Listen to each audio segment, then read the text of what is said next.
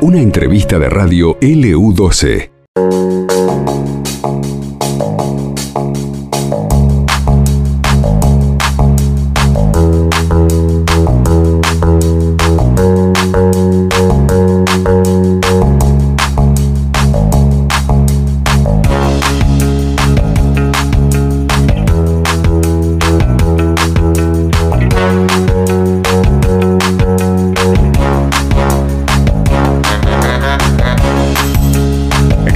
Dos minutos para llegar a las cuatro y media de la tarde en la República Argentina. Está linda la tarde en la ciudad, ¿eh? Y hoy conocíamos a través del diario La Opinión Austral de llamado de la convocatoria a una sesión extraordinaria para este domingo.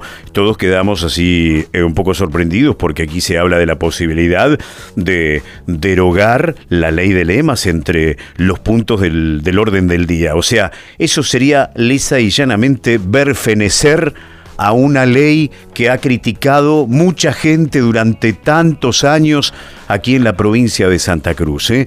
Eh, y que puede llegar a ser, ya le digo, eh, tratada este, este domingo justamente en extraordinaria. Vamos a hablar con el diputado Pedro Muñoz, que está del otro lado de la línea. Hola Pedro, buenas tardes, qué gusto saludarlo, ¿cómo va? Igualmente, un gusto saludarte. Buenas tardes a toda la audiencia. Muy bien, muy bien. Ajá. Bueno, en principio, Pedro, ¿qué, eh, ¿qué se espera para el próximo domingo? ¿Ya es un, un hecho que se hace la extraordinaria, tiene la anuencia del cuerpo?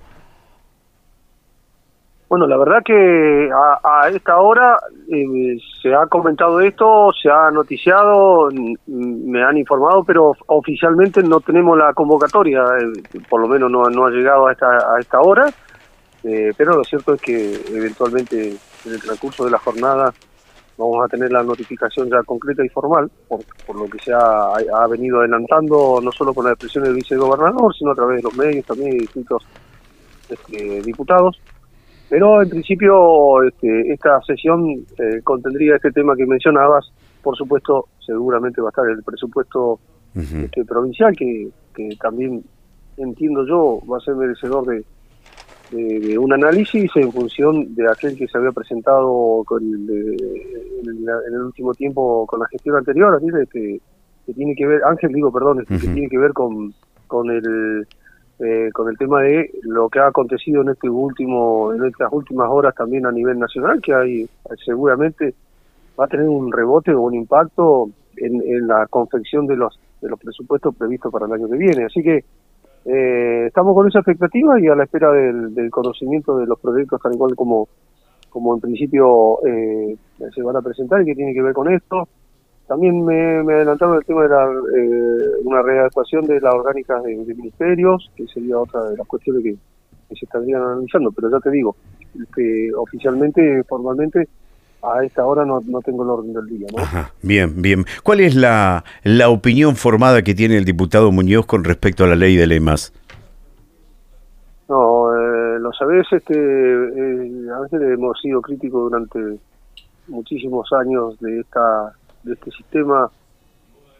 Para mí un sistema, diríamos que, eh, di- diríamos, eh, atenta contra la, la- el, el tema de la voluntad popular de, expresarla en voto hacia una persona, porque a raíz de la lema, de la ley de lema, lo sabés, este, termina redireccionándose quizás en muchos de los casos a, otra persona que uno no, no pretendía votar, eh, des- desvirtúa, ¿no es cierto?, esta, eh, esta condición del voto eh, y, y por supuesto que estoy a favor de, de- de su eliminación. de- me tocó en algún tiempo cuando hicimos varias campañas este, eh, y participar de ellas, eh, campañas de, firmas, juntada de firmas este, pa- para solicitar su derogación. Así que mi opinión es, es a favor de la derogación.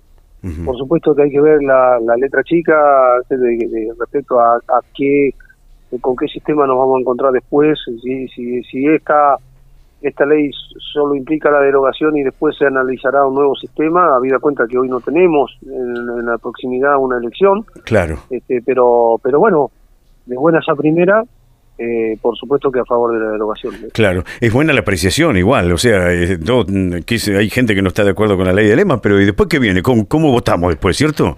Eh, es verdad. Claro, claro, exactamente. Eh, y también hacia el interior de, de los de los partidos, si va a haber alguna que te referencias, una paso similar a la que ocurre, por ejemplo, en Cava, en Ciudad de Buenos Aires. Bueno, hay que analizar todas esas esas cuestiones porque de, alguna manera hoy la ley del dilema eh, en cuanto a la resolución de quién eran tus candidatos en los partidos se resolvía justamente que se presente todo el mundo en la ley de lemas que generaba así una innumerable cantidad de sublemas que ya lo conocemos, de listas, de boletas, etcétera, etcétera, pero no dejaba de que ahí se terminaba resolviendo una interna si querés partidaria, inclusive, ¿no es cierto? O de un frente. Hoy por hoy, si eso se elimina, hay que buscar, eh, diríamos, este, o generar un, sistema que eh, habilite una paso para resolver esa cuestión y, ir este, definiendo los candidatos. O en el otro extremo más viejo, más más tradicional, como teníamos históricamente, y recordará las famosas internas en los partidos. Claro, Entonces, que no eran obligatorias, sino que eran, eh, digamos, no, no estaban establecidas por la justicia, sino que la establecía la junta electoral de cada partido y ahí resolvía quién iba a ser su candidato a intendente, por darte un ejemplo, cómo quedaba compuesta después de la aplicación del sistema DON la nómina de, concejales o de diputados, ¿no? Esto era una cuestión más bien interna y que obligaba a los partidos, ¿no es cierto?, a, recuperar esa relación y ese vínculo eh, y mantenerlo con los afiliados, porque a fin de cuentas, al no ser obligatoria, la, eh, requería tener el contacto y, y llevar al afiliado a que participe de la elección. Claro. Claro, Creo que va a tener esa tela para cortar ahí, este Ángel, y determinar a ver cómo viene el mecanismo, ¿no? Este, que suplante esta, para mí entender, pero esa ley que, que vuelvo a decir, desvirtuaba la, la voluntad este, intrínseca que implica el voto y, y, direccionarlo a una persona. Esto terminaba siendo para cualquiera, ¿no? Claro, claro, claro. Pedro, eh, ¿tenés la apreciación de que el punto de ebullición ha sido en las últimas elecciones donde la gente, por más que entienda de política o no, le guste uno o no, se ha encontrado con un cuarto oscuro lleno de boletas? ¿Pudo haber sido este el cansancio, el hastío? Yo creo que muchas de las eh, de, estas este, prácticas eh, electorales que llevamos adelante desde la política y de, fundamentalmente desde el poder político, de, sostener un, mecanismo y una herramienta que le posibilitaba el acceso al poder, bueno, fue, fue desgastándose, ¿no? Incluso eh, recordarás aquel momento en cuando se, se aplicó ya la ley de lema este, en otro extremo, subiendo a, la candidatura de gobernador, ya era el, el sumo de la cuestión, que fue lo que pasó también últimamente en este, este último tiempo, porque hasta el 2015 no esto no estaba, después se, se, fue incorporando en el 2019. Creo que fue un hastío también de la gente de decir, muchachos, esto es parte también de lo que no queremos de la política, ¿no? Nosotros queremos una cosa más simple.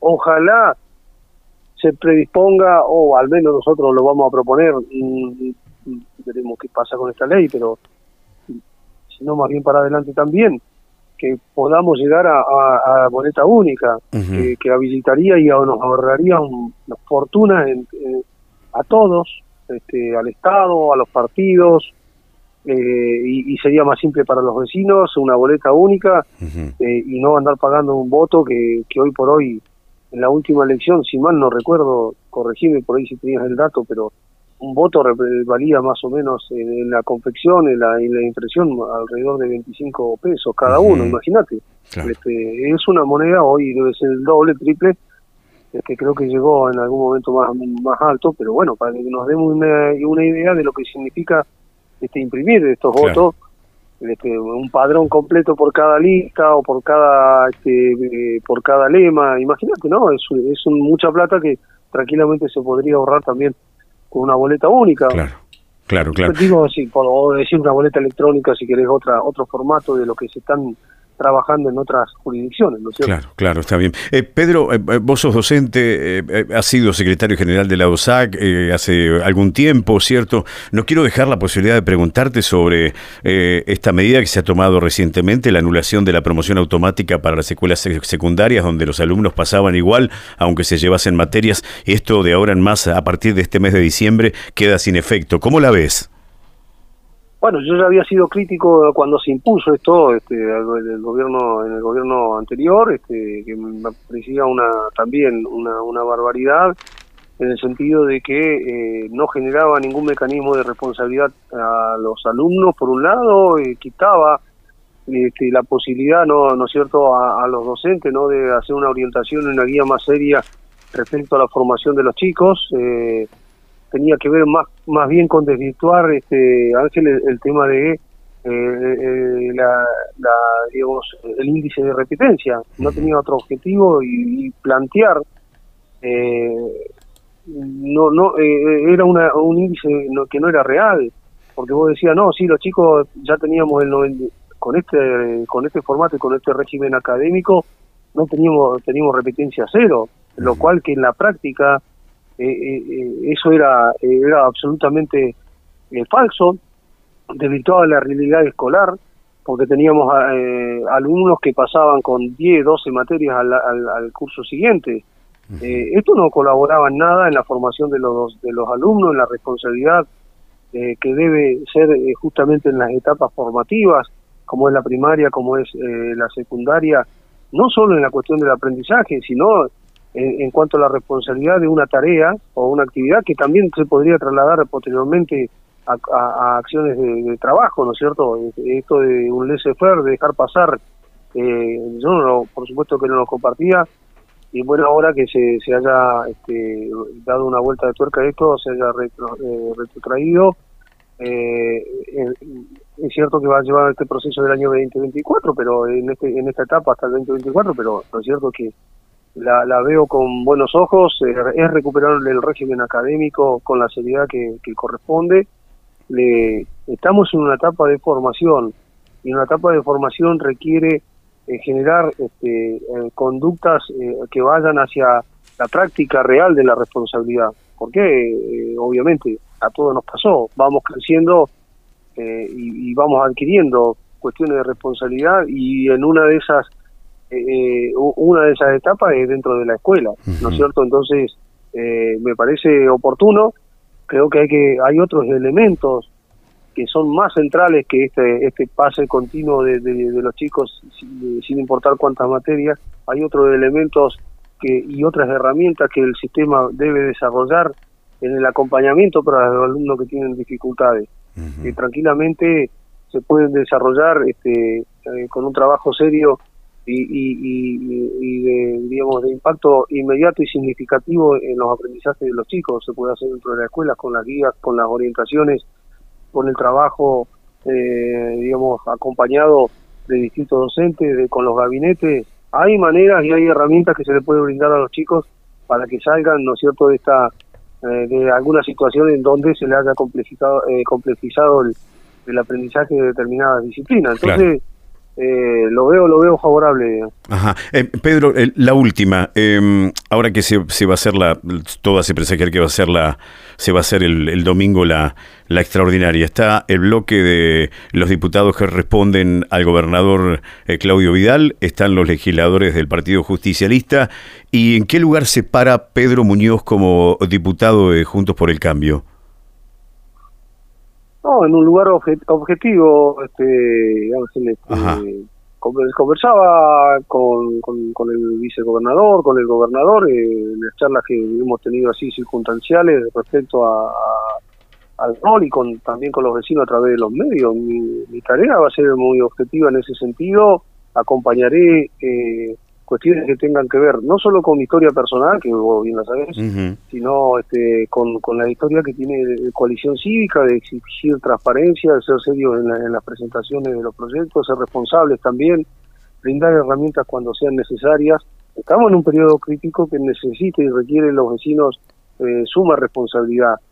eh, no vengo con ánimo de vendetta con nadie, porque yo entiendo que... y digamos, este, me han pasado bastante, ¿no? Con, con, el gobierno, los gobiernos anteriores y ustedes lo han, recogido ahí en el medio, ¿no? Todas las cuestiones que me han pasado en estos roles que he tenido anteriormente. Pero bueno, hoy estoy en una tarea de, suma responsabilidad institucional, la asumo como, como tal, por eso te hablo de que no voy con un ánimo de vendetta hacia nadie, seré crítico en lo que tenga que ser, este, acompañaré lo que tenga que acompañar en función de esta historia que te estoy mencionando, eh, pero fundamentalmente entendiendo entendiendo la etapa en la cual no, eh, se encuentra la provincia eh, he tenido la la posibilidad, lo sabe muy bien, de participar en dos aspectos de la, de, que tienen que ver con, con, la, con la provincia, como es eh, el Contralor de la Obra Pública eh, y como es Educación. Y en los dos te puedo asegurar que lo que se ha dejado eh, realmente es una situación calamitosa, este, con una enorme y profunda malversación de, fondos, direccionamientos, este, cargos que están al cohete. Yo no entiendo cómo en una se haya aprobado en una en una orgánica del Consejo Provincial de Educación que haya un jefe de gabinete de asesores. Vos explícame eh, qué sentido, qué impacto en la educación tiene que tengamos un jefe de gabinete de asesores. O sea, es, han, se han creado cargos que no, no tienen ninguna incidencia y solamente se garantiza para cubrir algún sector político. Esto yo no lo comparto en absoluto. Este, sé de la realidad en la cual nos encontramos. Bueno, Veremos en, qué condiciones este, se va a presentar este presupuesto. Vuelvo a repetirte, Ángel, con las, con las variables que seguramente han trastocado aquello que se presentó en su momento, eh, en virtud de lo que ha manifestado o lo que se ha visto en, los cambios macro que ha producido el gobierno nacional en las últimas horas. Así que todo eso lo voy a analizar con, con suma responsabilidad y, por supuesto, este, acompañaré, como a decir la ley de lema, por supuesto que voy a acompañar la derogación, históricamente la rechacé, hoy me encuentro en un lugar para levantar la mano y bueno, lo haré. Bien. Em, eh, eh, eh, Pedro, antes que te vayas, em, no quiero dejar pasar la posibilidad de preguntarte em, estas medidas, ¿cierto? Que, bueno, este paquete de medidas urgentes que ha recibido el pueblo de, la República Argentina y, que mira con desconcertado, porque en realidad muchos piensan que el anuncio de campaña de Milei era que la casta iba a hacerse cargo de, de la crisis, ¿no? Y sin embargo no es tan así. ¿Cómo la ves? ¿Qué opinión tenés al respecto? Por supuesto que antes de la elección este, nosotros habíamos manifestado nuestra posición de, no acompañar, diríamos, eh, al menos como partido, y yo soy autoridad del partido, por lo tanto orgánico a, las decisiones partidarias, de no acompañar a ninguna de las fórmulas que habían quedado en el, eh, diríamos, para, ir a la, al balotaje, este, en tanto en cuanto ninguna de ellas eh, tenía que ver con nuestra historia y nuestras, eh, nuestros principios de, con coalición cívica y las preocupaciones eh, respecto hacia los destinos del país, porque hubiera ganado Burr, hubiera ganado Massa, o en este caso el presidente Milei, la situación se, se presentaba como crítica y la discusión pasaba por qué receta iba a aplicar cada uno, ¿no es cierto?